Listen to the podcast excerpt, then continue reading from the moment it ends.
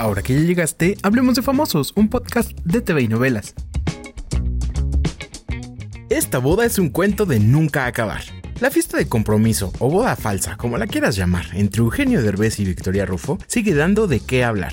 Y ahora fue el actor Marcial Casale quien platicó con la prensa y le dio la razón a Derbez. Él fungió como sacerdote en la supuesta ceremonia religiosa y coincide en que la boda falsa fue una forma de entregarle un anillo de compromiso a la Rufo. Recuerda suscribirte y darle seguir a nuestro podcast.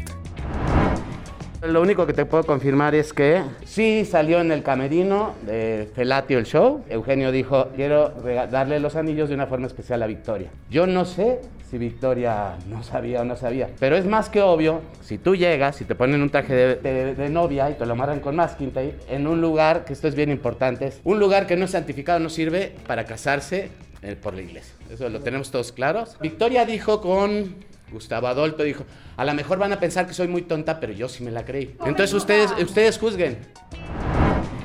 Y hablando de bodas, este fin de semana se casó Marimar Vega en Acapulco. Lo suyo no fue una boda falsa, pues fue una ceremonia civil donde firmó ante varios testigos y muchos amigos famosos para unir su vida con el director de fotografía Jerónimo Rodríguez. La fiesta estuvo llena de famosos, desde Rosana Nájera hasta Omar Chaparro, Maite Perroni, Martí Gareda, Juan Pazurita, entre otros.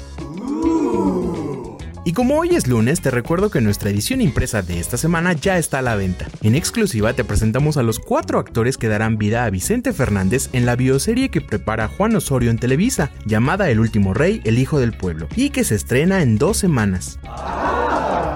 Entérate de todos los detalles y mucho más en tvinovelas.com. Yo soy Pepe Rivero y te espero a la próxima cuando hablemos de famosos.